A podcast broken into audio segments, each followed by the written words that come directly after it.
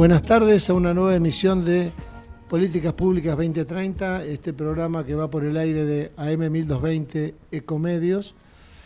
Y bueno, un programa que en el que vamos a seguir analizando lo que se viene haciendo, venimos haciendo hace varios programas, tres, los tres últimos, la grave crisis que se está sufriendo en el sistema de salud por la falta de insumos. Bueno, en un año político y en una semana más que no hace falta decir lo que va a pasar el domingo, así que con mucha expectativa. Bueno, Jorge Neira, te estoy viendo cómo te va, buenas tardes. Ya están los invitados eh, conectados y Miguel en cualquier momento se conecta. Bueno, muchas gracias Horacio, gracias por, como siempre. muchas gracias Victoria por estar acá, la verdad que es un placer. Y bueno, saludamos a Carlos Bolano, muchas gracias Carlos y muchas gracias a Juan Antonio Negro. Yo creo que con Juan, con Juan Antonio estuvimos en, en el Congreso de, mm, de cirujanos cardiovasculares, discutiendo sobre las residencias, ¿no, Juan? Sí es, así, es. Así que bueno, bienvenido, Carlos. Eh, ustedes tienen una presencia muy importante en la Ciudad Argentina de Nefrología a través de Alicia Marini y de Javier Robaina en, la, en el Consejo de Certificación, así que muchas gracias por todo lo que hacen. La verdad que hacen un trabajo muy interesante por el tema de la certificación y la revalidación. Así que estamos muy, muy agradecidos y te lo digo vos que sos ahora el presidente. Como yo digo acá, todos nos tuteamos porque somos todos este, viejos luchadores de la medicina, así que es un placer tenerlos acá. Y bueno, Victoria, este, te damos la, la palabra primero porque corresponde y segundo para que introduzcas a Carlos y a Juan Antonio. Muchísimas gracias, Jorge. Eh, gracias, como siempre, el programa de Políticas Públicas 2030 y la gran función que hacen de trabajar por la salud que tiene tantos desafíos y lamentablemente que se van acumulando los desafíos. En vez de, en vez de, en vez de solucionarse, se van como acumulando, ¿no? Los problemas. Eh, este año y estos últimos programas hemos estado tratando un tema que nos preocupa. Eh, ahora voy a la presentación, aunque vos ya algo dijiste, ¿no? Eh, Carlos, Carlos ya, ya adelantaste, pero para hacerlo formalmente, de la Sociedad Argentina de, Nefrología y Juan Antonio Nigro del eh, Colegio de Cirujanos Cardiovasculares. Em, de todas formas, y en mi caso, como bueno, por si hay alguna alguien de la audiencia que no me ha escuchado las otras veces que gentilmente nos invitaron de la Cámara Argentina de Equipamientos, Insumos e Implantes Médicos, pero en representación del sector, eh, como ustedes saben, venimos trabajando con todas las otras siete cámaras del sector como para poner esta problemática sobre la mesa. De hecho, lo pusimos hace más de ocho meses, nueve meses, porque nosotros en la cadena somos los primeros que nos damos cuenta que, que y nos dábamos cuenta que podía llegar a pasar esto. Hicimos advertirlo, alertarlo al gobierno, lamentablemente no hubo la respuesta que debiera haber y después empezó ya a notarse en los prestadores, en los médicos, en los pacientes. Y de hecho, el, mismo 15 de septiembre tuvimos también la, oportunidad, gracias a, Juan Antonio y del colegio y, las otras instituciones de, cirugía cardiovascular, que hicieron una, una, una reunión, un conversatorio entre la industria y las sociedades para, para conocer mutuamente esta situación, ¿no? Y contarnos la situación y a partir de ello sumamos las fuerzas como para tratar de, hacer, darle visibilidad este, y hacer algo público, un problema que venimos alertando, no solo con notas, con reuniones, de hecho después les contaré, pero tenemos una reunión de martes 17, vamos a ver nuevamente promesas por ahora, pero por eso hay que seguir alertando, hay que seguir alertando y, ya no les quito más el tiempo a, Juan y a, Carlos, pues creo que ellos pueden comentar en este programa porque lo ven más en el momento crucial que es el, el diagnóstico o el tratamiento de los pacientes. Sí, un tema, eh, digamos, antes de darle la palabra, así como para para contextualizar la cosa, nosotros venimos hablando hace tiempo con, la Cámara, con CADIEM, sobre todo con Victoria y, algunas de las personas que vinieron, que aunque se resuelva hoy el tema, el tema de, los, de las importaciones y de pronto se pueda importar, eh, a mí me gustaría saber tanto de Carlos o como de Juan el impacto actual de lo que está pasando, lo que pasa hoy, y lo que puede pasar o lo que va a pasar seguramente por este arrastre, por este retardo que hay entre que la importación se libere y que el producto llegue. Cuánto tiempo va a pasar y qué es lo que se, qué es lo que se espera. Entonces, por ahí Carlos y Juan podrían verlos desde cada uno de los sectores. Desde Carlos, bueno, es un sector crítico en el sentido, sobre todo de los pacientes crónicos, y el de Juan, el paciente agudo que tiene que hacerse reemplazos de todo tipo. Así que, Carlos, ¿querés empezar un poquito vos para, para plantear, digamos, el impacto? Como no, Jorge, bueno, y un gusto, gracias por la presentación. Eh, y sí, estamos en contacto permanente porque desde SAN siempre hemos estado tratando de jerarquizar la, especialidad, eh, cosa que sucede con todas las sociedades científicas, ¿no? Eh, bueno, realmente la crisis, en mi opinión, es una crisis prácticamente terminal. por algún lado, la crisis sanitaria iba a saltar, por algún lado se iba a exponer. Yo creo que se termina exponiendo a punto de partida de la falta de insumos. ¿Y por qué digo esto? Porque estamos viviendo una situación que si no tenemos insumos, no podemos tener diagnósticos, no podemos tener, no podemos eh, eh, realizar prestaciones y no podemos brindar tratamientos. A esto, si le sumamos que las empresas que son las nacionales, que son pymes que importan, o multinacionales que están en todo el mundo, que tienen insumo específico, eh, se están, están entrando prácticamente las nacionales en un periodo de quiebra ante esta incertidumbre de que no se sabe a qué dólar se va a tener que pagar eh, el insumo que pueda llegar a entrar. Eh, porque las órdenes, las iras siguen pedidas, pero no sabemos a qué dólar, a qué valor de dólar. Lo único que sabemos es que el 365,50 se termina ahora el 31 de octubre. Eh, a eso, si uno quiere, también le puede agregar que el sistema de prepagos está con los valores congelados. Eh, por lo tanto, no puede aumentar prestaciones, tratamientos y demás. Y por otro lado, ustedes habrán visto tanto las obras sociales sindicales como el sistema de prepago, como las obras sociales provinciales y los mismos ministerios provinciales están en quiebra. Esto lleva, y, por último, el último eslabón de la cadena, que es el médico, está solicitando un honorario digno porque en definitiva todo el sistema de salud siempre está en los 90 y 120 días, entonces cualquier proceso inflacionario lo mata. Entonces, eh, agradezco esta oportunidad y tu programa que llega a quien tiene que llegar, porque a todo esto las autoridades sanitarias están eh, ausentes y los líderes sanitarios, por denominarlos de alguna manera, están totalmente ausentes. Y acá lo único que está faltando, si ya nos quedamos sin financiadores, si nos quedamos sin insumos, si nos quedamos sin obras sociales, nos quedamos sin prestaciones, ¿qué están esperando? Que nos quedemos sin pacientes. Entonces, esto es una situación sumamente grave. Desde el punto de vista de mi especialidad, tú sabes de que nosotros manejamos eh, la enfermedad renal crónica, que tendríamos que estar fundamentalmente y gracias a la incorporación de nuevas moléculas, tratando de retrasar el ingreso a, a tratamiento renal sustitutivo o trasplante. Hoy están esas moléculas, están apareciendo, pero por otro lado no hay equidad. No hay equidad en que se autoricen para que podamos llegar a los pacientes. Y tampoco hay equidad en cuanto al insumo.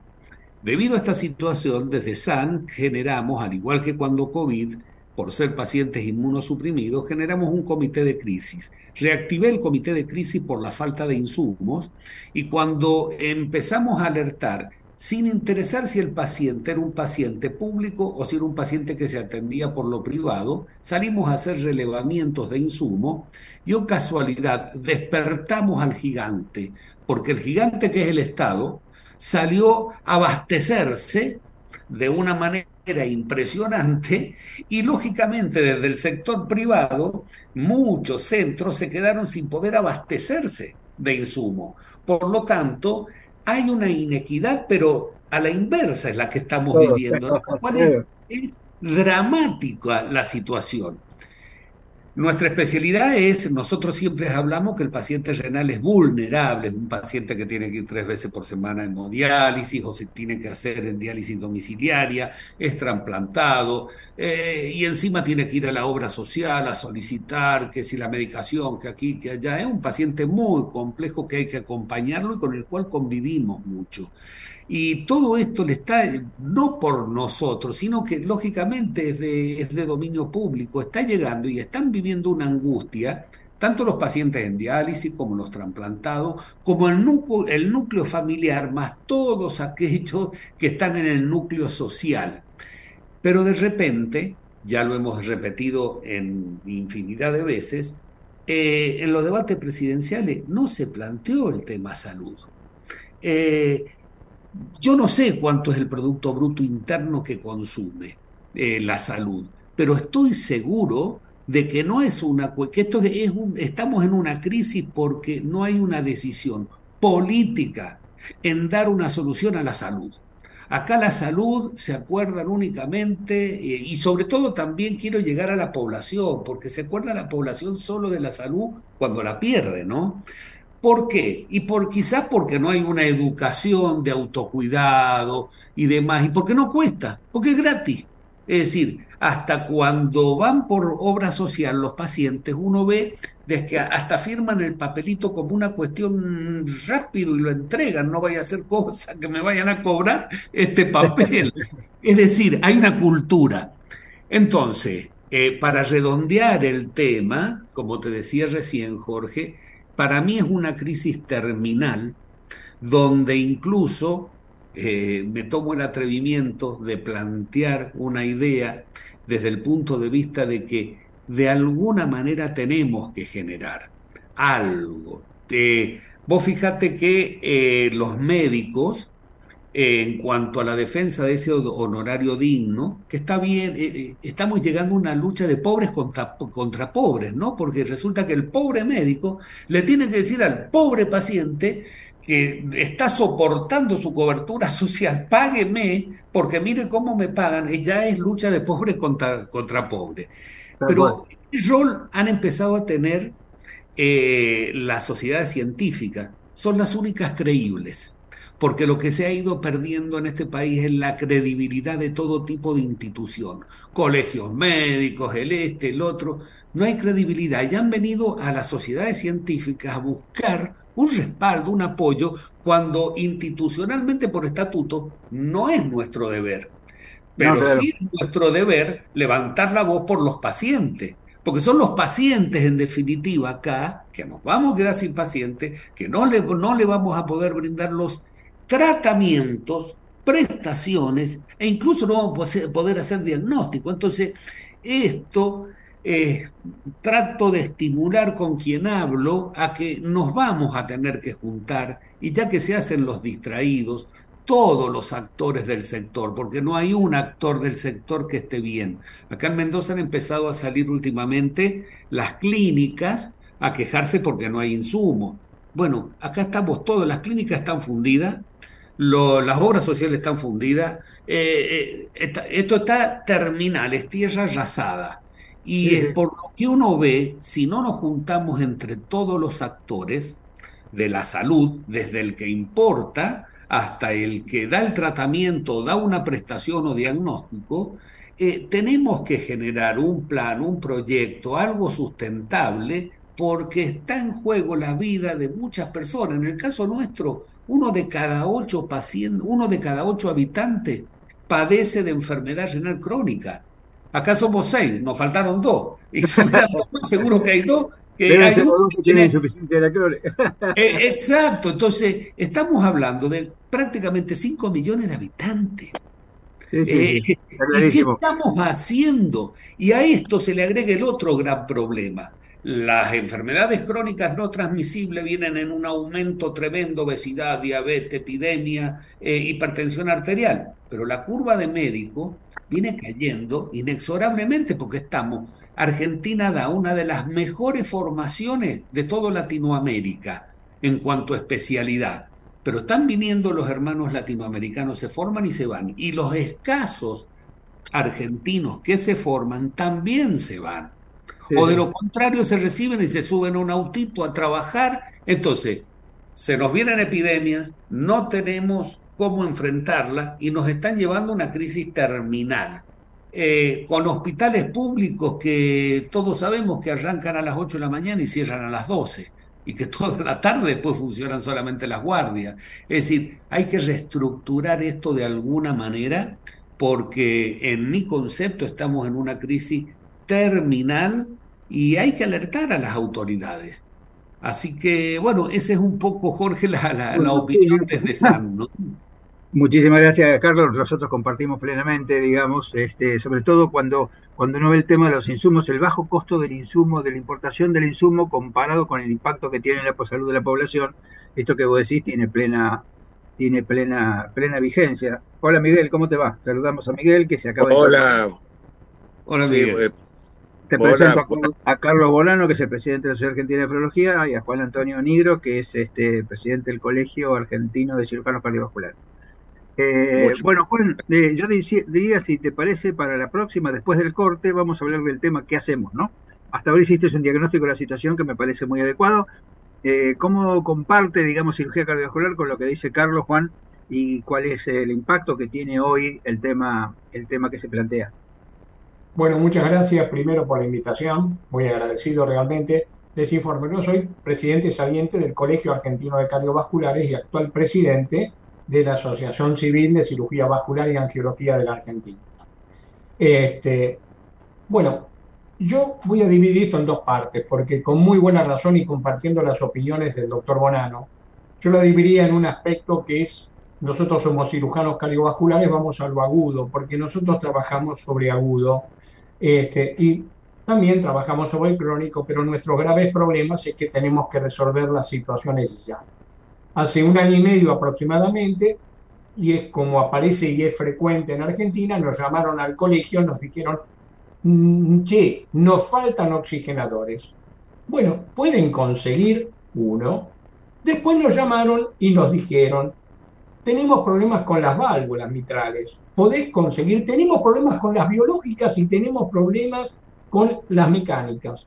Bueno, cuando vimos esta situación, y estoy hablando de un año a esta parte, dijimos, che, acá pasa algo y empezamos a investigar en todos los centros de la República. Las dos sociedades son nacionales, con lo cual tenemos acceso a todas las provincias en la Argentina o sectores o regiones provinciales. Y efectivamente esto se fue así. Ante tal eventualidad hicimos una alerta en aquella oportunidad, año 2022, informando a la opinión pública y esperando alguna respuesta oficial, que es lo primero que hace uno. El problema real es que esto se fue agudizando durante mediados de lo que fue el año, el año pasado, eh, perdón, este año, discúlpeme, este año la cosa fue mucho, mucho peor y hoy estamos en una situación realmente, verdaderamente riesgosa. No hemos tenido una muerte injusta desde el punto de vista cardiovascular, esto lo quiero dejar bien en claro, y llamo y denomino muerte injusta aquel que no tenía que haberse muerto y se murió por esta situación. Esto Nosotros lo llamamos muerte prevenible, Juan. Exactamente.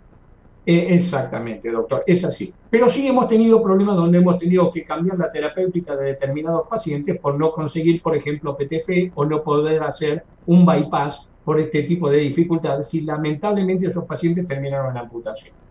Con todo el dolor que significa al paciente, la mayoría joven, a las familias incluidas.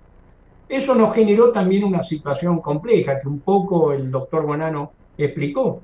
La, complicación de esta situación no es cómo poder resolver la agudeza y la falta absoluta de todo, porque nos falta realmente insumos para hacer diagnóstico como son sustancias yodadas para hacer. Nos faltan catéteres para hacer intervencionistas. Tenemos problemas, es decir, a ver, yo recuerdo que hablé en una oportunidad con una autoridad me dijo, no, pero esto tenemos, pero no es la medida. Esto es como que usted se va a comprar un pantalón, sí, pantalón tengo, pero talla 54 y usted usa 48. Esto no es así, esto realmente es muy preciso, que son las cosas que necesitamos. Estén recubiertos para aorta no hay, ¿no es cierto? Si estamos, nos estamos manejando con endoprótesis, ¿cómo podemos hacer? Es decir, el nivel de la prestación científica, que como bien dijo el doctor Bonano tenemos en nuestro país, con gente muy entrenada, con mucho genio, digamos, para arreglarse, y siempre los argentinos nos arreglamos con todo material para poder resolver el problema, hoy estamos hasta acotados en esa situación para poder, eh, para poder hacerlo. Ante tal eventualidad, bueno, nosotros, como bien dijo Victoria, digo, bueno, hablemos con las cámaras, hablemos con la gente que nos provee a ver quién tiene la culpa acá, de dónde viene, porque uno tiene que ser aséptico en las cosas y muy preciso eh, para hacerla. Porque una cuestión es que a usted le pueda faltar algo, ahora cuando le faltan a todos, no, no, el problema ya es grave, ya es muy grave la situación. Quiero advertir también que hasta hubo episodios de solidaridad, y eso es muy bienvenido, en sentido de que muchas instituciones cuando faltaban elementos, se pedían de uno a otro y se la fueron pasando. Esta es la realidad. Ahora ya tampoco puede ocurrir esa situación. O sea, que la solidaridad profesional en ese aspecto no ocurre. hablamos, con, eh, Juan, hablamos con Victoria del tema de la falta de stock. Porque antes ah, había un cierto stock y el stock cada vez se va haciendo más chico hasta desaparecer. El, tema de los stocks en general es que hay algunas instituciones muy grandes de cardiovascular que compran el stock grande y entonces demoran en tener la falta. Esto no pasó, no quiero mencionar nombres de las instituciones, pero ustedes suponen que en aquel momento cuando gritamos en marzo, pasa eso, no lo tenían. Es como eh, aquel que dice ahora me vienen a buscar a mí finalmente. Yo dije que no, pero me estaba, con, estaba, estaba con Alberto Alberech exactamente con lo que Exactamente. Bueno, cuando fue el mes de junio, julio, grandes instituciones nos empezaron a decir, tenemos problemas, ahora sí tenemos. Ah, bueno, entonces súmense a esta situación y se sumaron todos. O sea, que ya lo hicimos totalmente general. La otra situación angustiosa, doctor, usted la, la comprenderá perfectamente como colega, es cómo explicarle a un familiar o a un paciente esta situación que tenemos que demorar, que tenemos que demorar el estudio de diagnóstico, que tenemos que demorarle la cirugía, que nos falta un material, con cosas que normalmente el paciente ni tiene que enterarse de esta situación.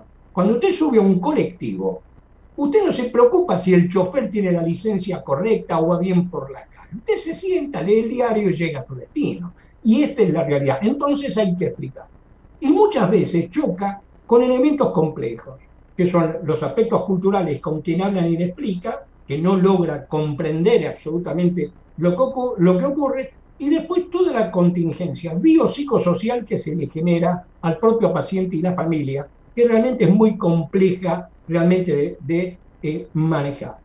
Esta es una realidad y es la realidad un poco crítica que el doctor Bonano nos dice. Ese es un aspecto que estamos viendo y cuando fuimos a este conversatorio que bien decía Victoria, pudimos tener más o menos una imagen, una visión de los hechos que ocurrían.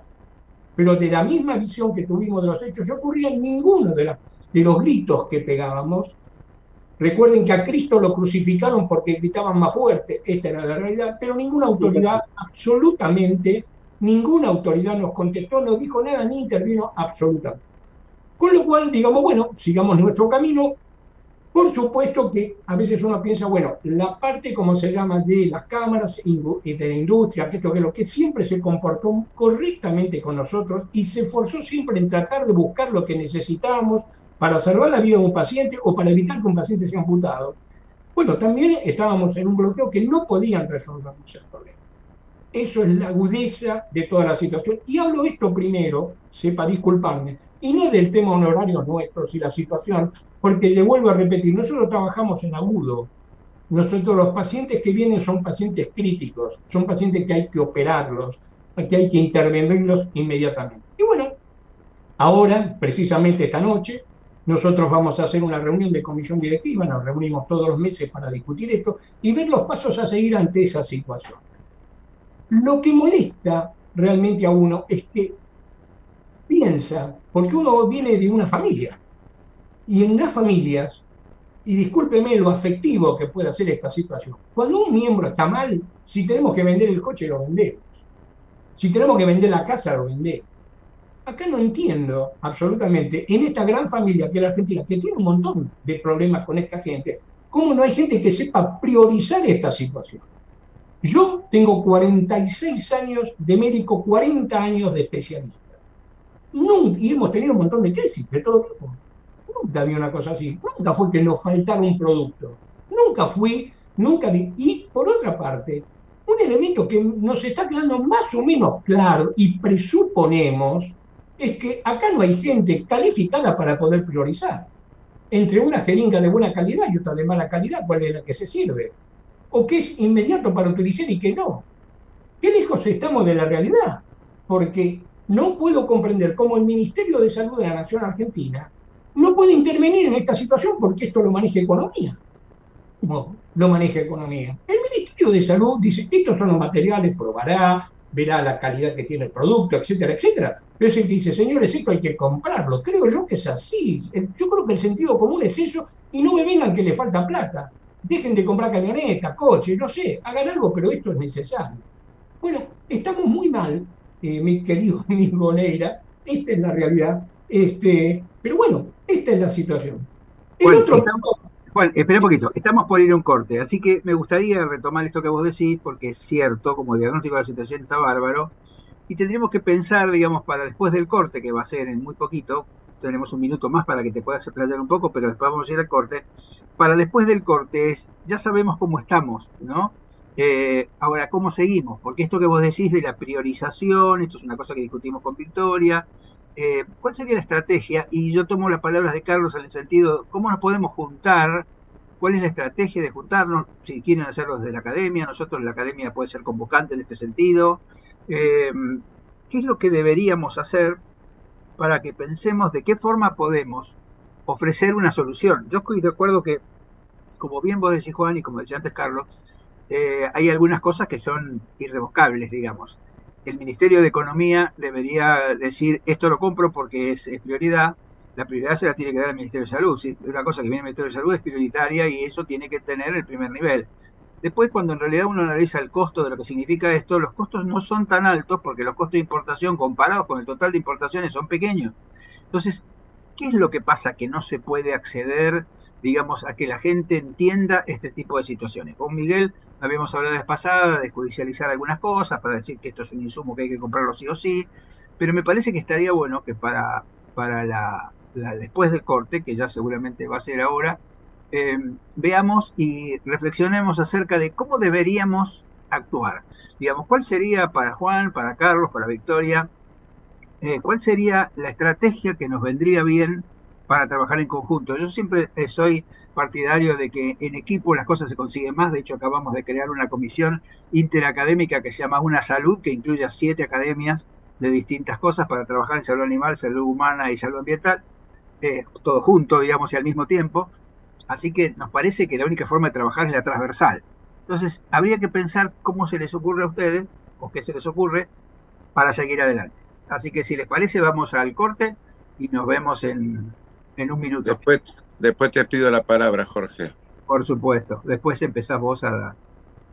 Así que, muy bien, nos vemos entonces en un minuto. Gracias Juan, gracias Carlos, gracias Victoria, nos vemos enseguida.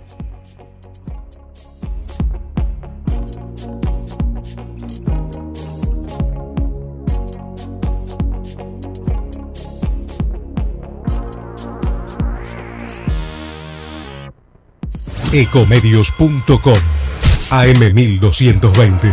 Estamos con vos. Estamos en vos.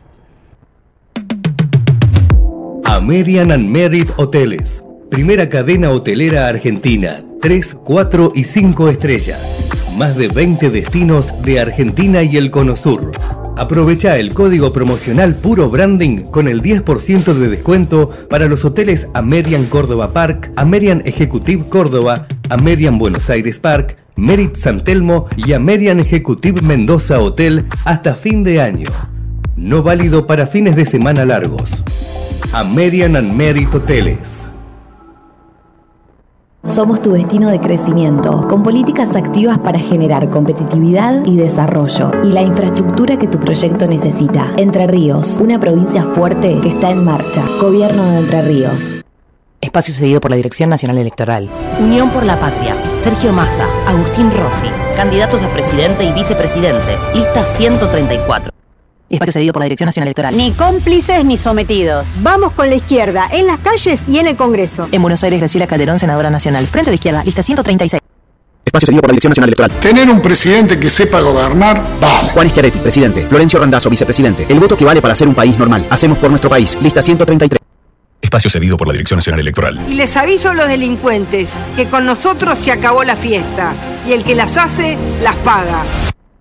Argentina tiene que ser un país ordenado. Cristian Ritondo, candidato a diputado nacional por la provincia de Buenos Aires. Juntos por el cambio, lista 504.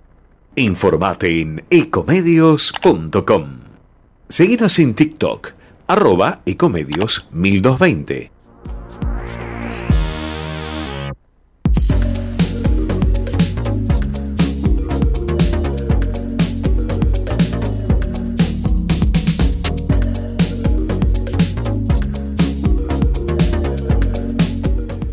Bueno, y después del corte comercial, continuamos con Políticas Públicas 2030 en un programa muy rico y no quiero que se pierda ni un segundo más, así que Jorge, Miguel, continúen por favor.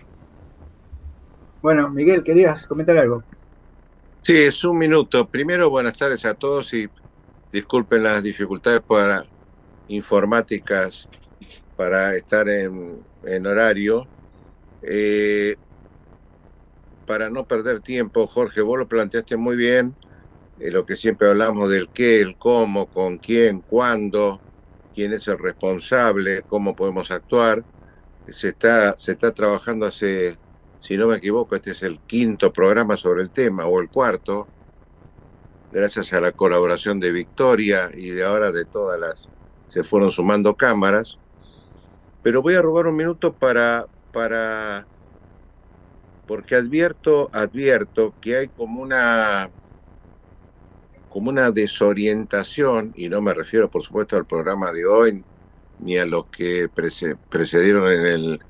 Eh, una desorientación en todo el sistema de salud desde hace muchísimos años en cuanto a que se coincide en el diagnóstico, se coinciden los problemas, se coinciden las carencias, o sea, se coincide en, en en las problemáticas globales del sistema de salud, lamentablemente ahora agravadas por una situación global país y posiblemente con algunas repercusiones universales, pero los invito a leer, por ya que estábamos hablando de visibilizar la cuestión de hoy, creo que ya lo, lo habrán hecho, un artículo muy interesante de Clarín de hoy de Emilia Wetzler sobre eh, la problemática que estamos tratando hace varios programas, especialmente la faltante de insumos en cardiología y en terapia intensiva. Eh, no, no, no lo limita a eso, sino que lo plantea como una forma general. Eh, entonces, en dos palabras. Primero, seguir visibilizando la cuestión por todos los medios posibles. Y luego reitero lo que Jorge entrevió, que yo hablé programas anteriores, que no se trata de tirar nafta en el incendio, sino que en base a los datos duros que tanto este, Jorge Neira eh, trata de que se trabaje sobre, sobre estadísticas y, e información que a veces es muy difícil de conseguir, pero no, no es plantear la litigiosidad de entrada, sino plantear, visibilizar el conflicto. Si la visibilización del conflicto lleva a que las autoridades, como bien señalaron, hoy podemos tener individualizados por lo menos dos ministerios con sus secretarías pertinentes, como son salud y, y economía, que sepan ellos que tienen obligación, no es una una, una libertad de elección de la priorización de cuáles son los insumos necesarios para atender a la población. La salud está en primer lugar y sobre todo cuando hay carencia de insumos y como bien planteó recién el, doctor, ahora me van a recordar el nombre porque entré tarde, recién el, terminó doctor, el doctor Nigro negro. Eh, eh, una, una, una situación de, de, de no solamente al paciente, sino también al grupo familiar y abarca a toda la sociedad. En síntesis, muy concreto y sujeto a discusión en el caso que ustedes no estén de acuerdo.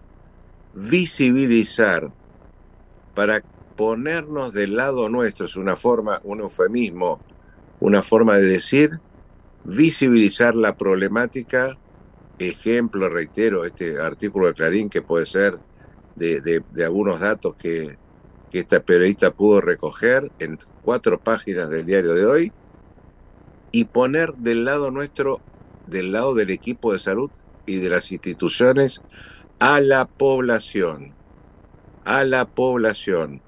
Lo reitero porque creo que no estamos eh, preparados anímicamente, es una forma de decir, para ser cómplices, pero no sería cómplices, acá sería un acto de justicia, que la, la, la población esté enterada de cuáles son los actos de gobierno que están impidiendo, no fijando un sistema de prioridades y utilizando los recursos a otros fines que eh, otros jueces podrán evaluar eh, en desmedro de un tema tan prioritario y urgente como bien señaló el doctor Negro. Este es un tema urgente, no se puede esperar.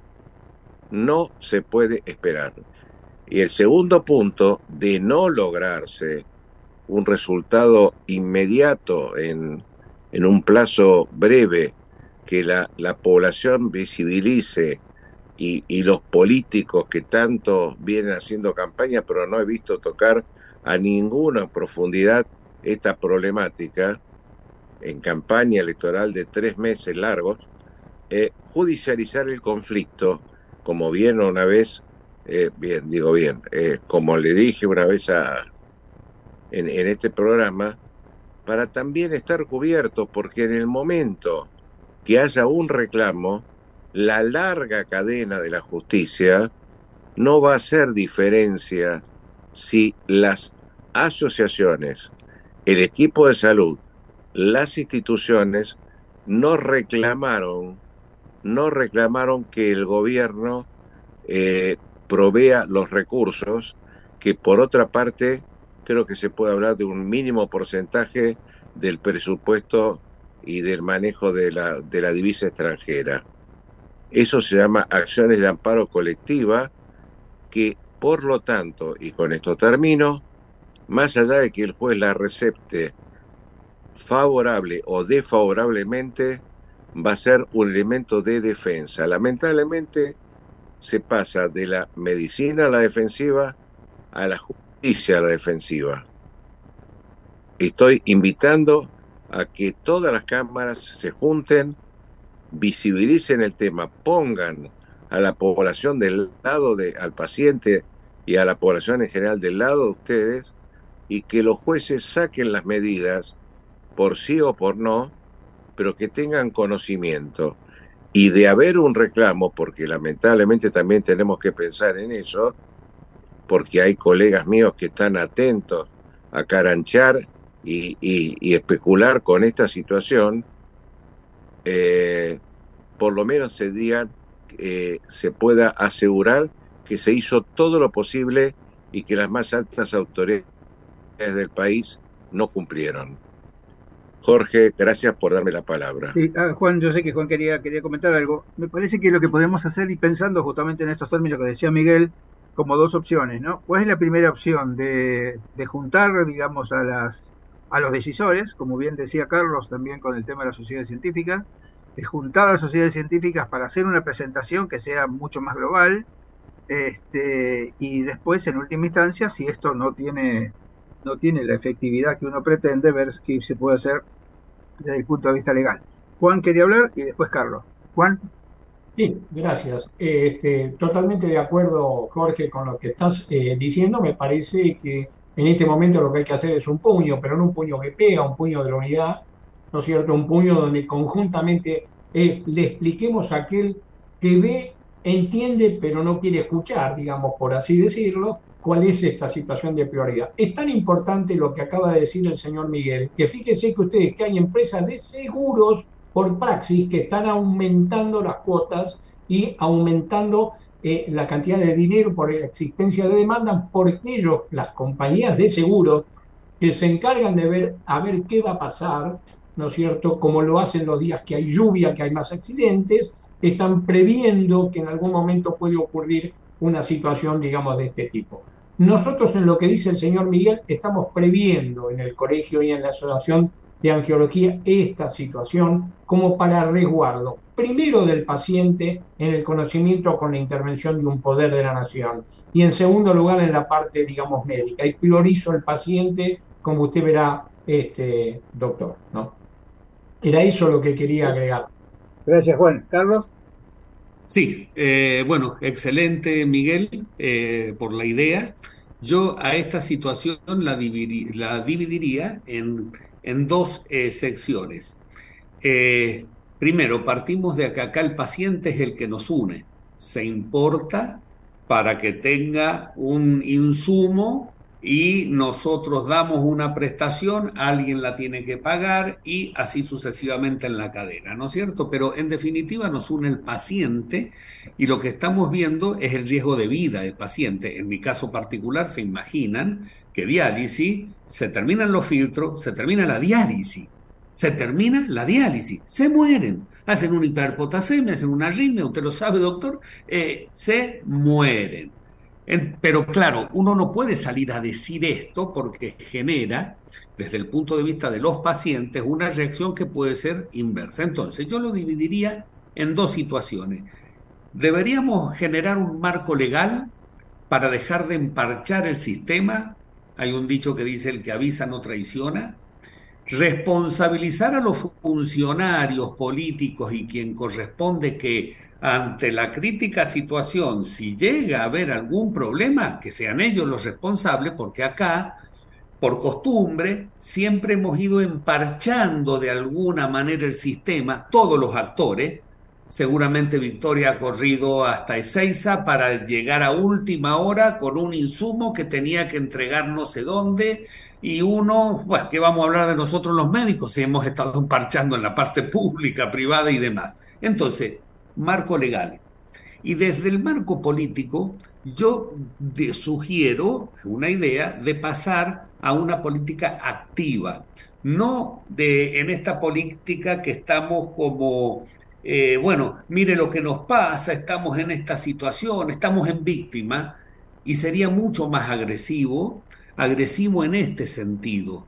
Eh, perdónenme, pero la gente, hay muy pocas entidades serias que van quedando en el país. Eh, la Academia Nacional de Medicina, Jorge, es lo más serio que podemos encontrar en salud y me, arriesgo a decir que también dentro de la salud el INCUCAI. Nunca en Cucay se le ha podido decir que hubo alguien antes que otro y demás. Entonces, buscaría algún aliado estratégico dentro de lo que es la salud, por ejemplo en Cucay, eh, y tratar de juntar a todos los actores, a todos los actores, porque acá hay que barajar y dar de nuevo. Podemos solucionar el tema de victoria del insumo. Yo puedo solucionar eh, a través de Victoria, seguramente voy a solucionar el tema de que voy a tener el descartable para dar la diálisis, pero no estamos solucionando nada es seguir en la agonía. De alguna manera, tantas escuelas, que si salud, que si la otra escuela de salud, no, no, no, a ver, somos los que estamos sufriendo al lado del paciente este problema. Tenemos que generar un documento corto, conciso, duro, para informar a la población y para, para decirles porque esto es decisión política, esto se arregla con dinero. Si tenemos el 1% del, del PBI, bueno, tendrán que darnos el 2, el 3, el 5. Sabemos cómo arreglarnos en la desgracia, nos hemos formado así en los hospitales públicos y demás. Entonces, tenemos que ir por el presupuesto, que se destine el presupuesto y qué mejor que nosotros de poder generar un sistema con todos los actores, porque ¿qué es lo que pasa? Cuando va cada actor por su lado, van y solucionan su problema, van a la superintendencia, se juntan las obras sociales sindicales y arreglan su problema, millones más, millones menos. Vienen los prepagos, arreglan su problema, le aumentan la cuota, sí, pero la cadena sigue estando y nunca resolvimos lo de los 90 o 120 días. Y nunca se resolvió la prioridad. Esto es una cuestión de decisión política y como lamentablemente el pueblo no le cuesta la salud, entonces de alguna manera se tiene, se tiene que establecer de que la salud tiene un costo. La salud tiene un costo y tiene que eh, ser eh, solventado, como dice la Constitución, por el Estado. Y de esta manera, bueno, eh, habrá que responsabilizar al funcionario. Por eso hablo de las dos líneas. Una línea desde el punto de vista, desde la ley, para tratar de estar al resguardo ante esta crítica situación, el que avisa no traiciona, y por otro lado, generar algún marco, algún sello entre las instituciones serias como para poder avanzar y que, se, para, y que de esa manera podamos ser escuchados en tratar de llevar soluciones, porque qué mejor que el doctor Nigro de que conoce el, hasta el stock que debe tener en forma permanente, qué mejor que Victoria que sabe los stocks de todo sin ir más lejos, hoy les comentaba Victoria, eh, y si hay algunos por ahí valijeros que están ofreciendo a 5.600 el, la caja de guante de, examen, es decir, eh, es una locura. Hoy, eh, hoy estoy haciendo una sesión de diálisis con un filtro que vale 20 mil pesos, 20 dólares, y PAMI paga 26 mil pesos la sesión de diálisis. A ver, es decir, es muy grave la situación. En unas golpea más, en otras golpea menos, pero ¿a cuánto vamos a reponer? ¿A cuánto va Victoria a reponer y después va a tener que venir y decirme a mí me tiene que pagar tanto? Volvemos a la misma, la lucha de pobres contra pobres.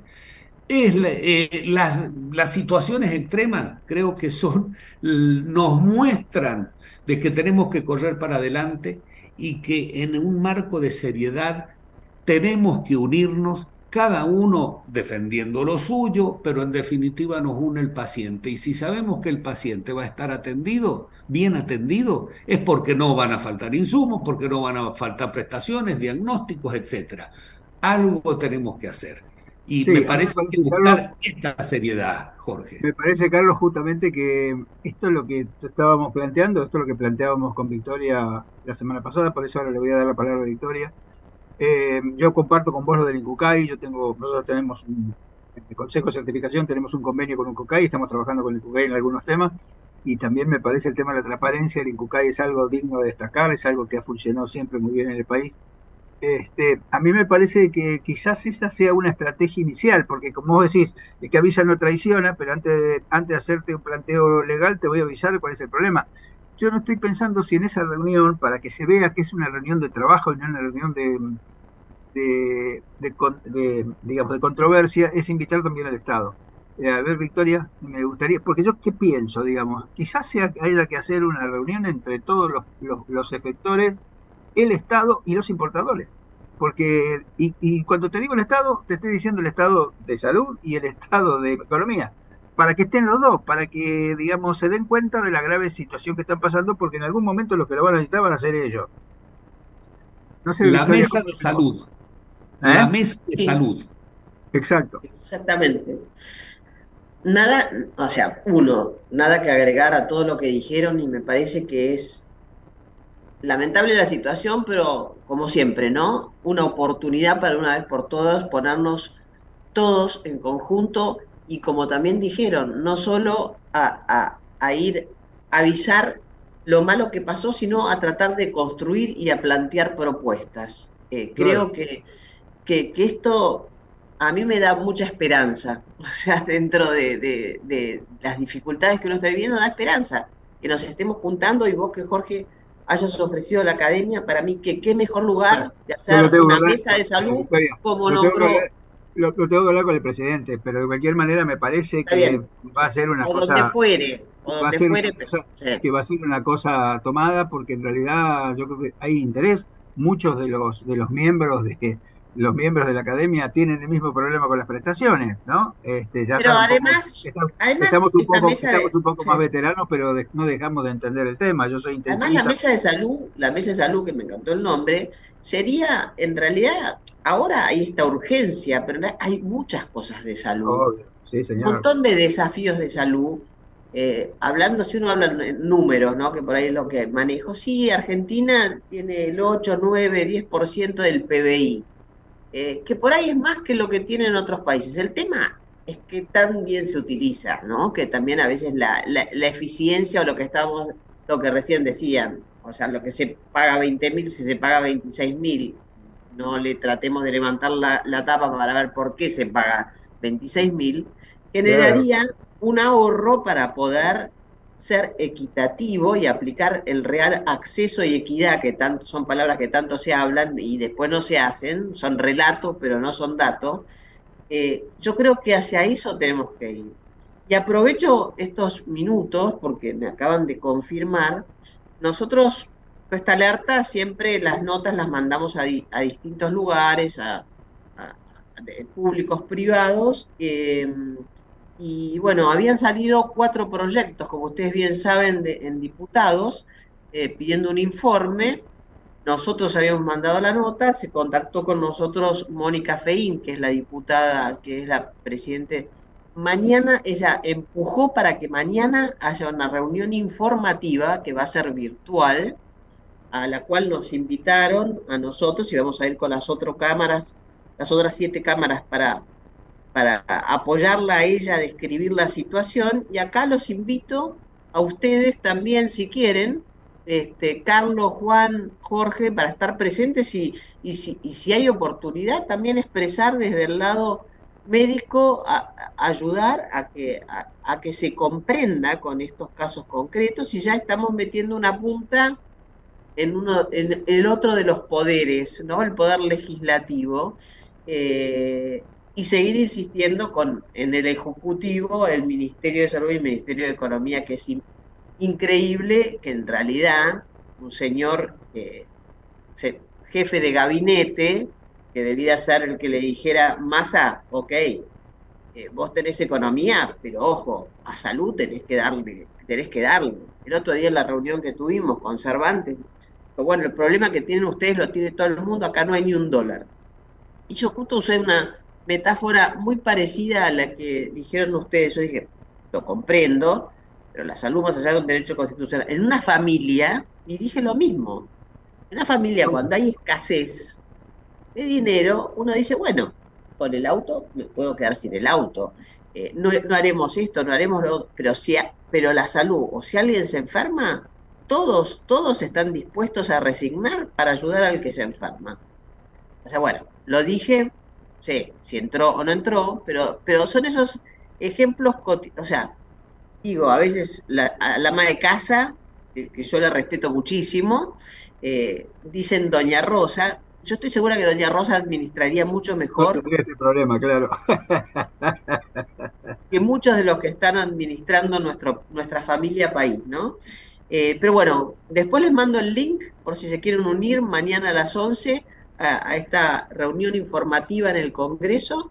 Pero bueno, son todos estos pasitos que podemos dando, después abordaremos y atacaríamos la parte del tercer poder judicial, el cuarto, el de la prensa, estamos trabajando, pero bueno. Acá nos dice, acá nos dice Javier que tenemos cuatro minutos y yo te tomo la posta de esto, yo voy a hablar con el presidente de la academia a ver si no podemos hacer que la academia sea la entidad convocante eh, para hacer una mesa de salud eh, donde, como decía Carlos y como decía Juan, se puede discutir este tema, se pueden discutir estos temas prioritarios. Yo creo que quizás la mesa de salud debería existir siempre, porque hay otros temas que son quizás ahora menos prioritarios que los insumos, por razones lógicas, pero que no dejan de ser prioritarios. Eh, quizás no con tanta gravedad o con tanto impacto como ahora. Eh, y yo creo que habría que ir pensando, digamos, de invitar, de tener un invitado permanente del Ministerio de Salud. Yo lo voy a hablar con Claudio Ortiz, que es el subsecretario de Calidad, a ver qué me, qué me recomienda este, y cómo se puede avanzar con el tema de economía. Yo creo que hacer una reunión con salud solo no va a tener la jerarquía de hacer con salud y economía, porque finalmente el que decide es economía y si no resolvemos el tema de economía, por más que salud te diga está todo bien, yo estoy de acuerdo, no vamos a poder avanzar. Eh, déjenme ver este tema estratégico porque los ministerios hoy están todos, eh, no saben qué va a pasar, digamos, es muy difícil hablar con nadie porque dice, bueno, no sabemos lo que va a pasar la semana que viene, este, pero me parece que hay algo, digamos, hasta el 10 de diciembre hay un mismo gobierno y el hecho de que el 22, el 23 de octubre haya otra otra probabilidad, digamos, este, no quiere decir que haya, hay que resolver el tema hasta el 10 de diciembre. No es un tema solamente para, para esta semana, digamos, o, para esta, o para esta conducción, sino que es una cosa que hay que tener prevista para más adelante. Por lo menos para los que vengan tengan la idea de lo que le va a pasar, porque ¿no? Me parece que, mm, déjenme que yo voy a empezar a avanzar con los contactos y yo creo que ustedes tendrían que ir pensando quiénes son las entidades que tienen que estar. Me imagino que Sati yo soy intensivista hace, yo, cuando hablaba, cuando hablaba Juan que decía que tenía, ¿cuántos años tenés de médico, Juan? ¿47? 46. Yo tengo 48 y tengo de especialista 43. Así que más o menos estamos en la misma, Juan. Este, por eso te decía, yo soy intensivista toda la vida y sé lo que son los insumos de cuidados intensivos y sé lo que lo que pasa cuando uno no tiene insumos. Que yo me acuerdo que cuando, yo era médico de guardia del hospital hace muchísimos años, tenía una cajita con, con este con tuerquitas para, para ajustar lo que no se podía ajustar porque no teníamos el insumo para conectar las cosas, ¿no? Este, y bueno, por supuesto que la, medicina tuvo estos altibajos, todo lo hemos hecho. Pero esta situación de esta gravedad no la vi nunca en toda mi carrera, supongo que ni Juan ni Carlos la han visto, y vos, Victoria, tampoco. Miguel ni siquiera se le imaginaba, así que a mí me parece que como opción, y ahora les dejo un minuto a cada uno, este, esta es una posibilidad y yo voy a explorar, digamos, de hacer una, una mesa de salud. Así que, Juan, Carlos, Victoria, un 30 segundos cada uno. Dale. Muy simple lo mío.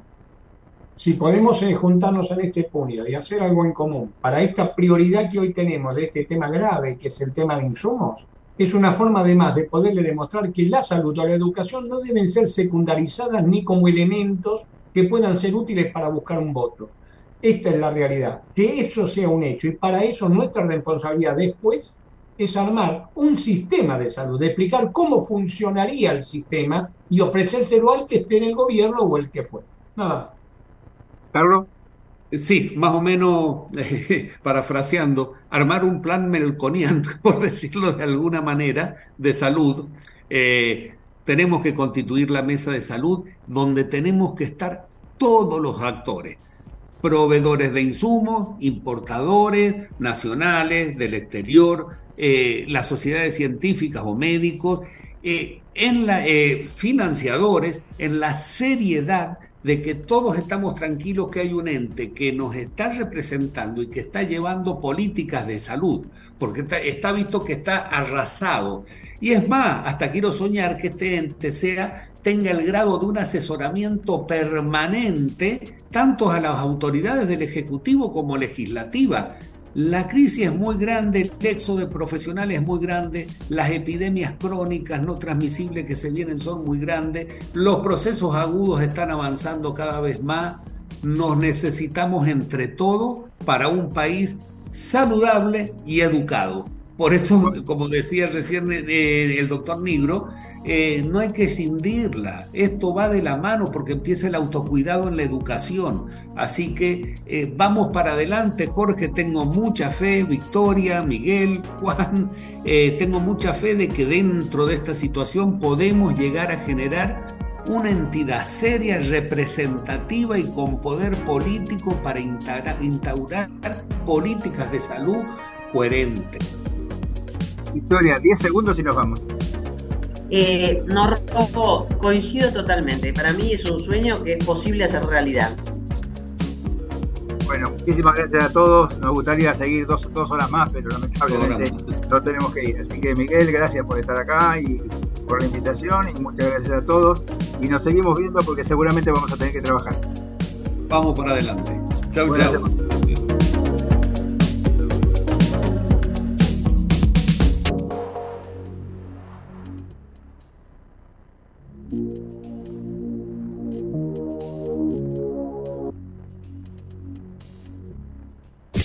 Desde Buenos Aires, transmite LRI 224, AM 1220, Ecomedios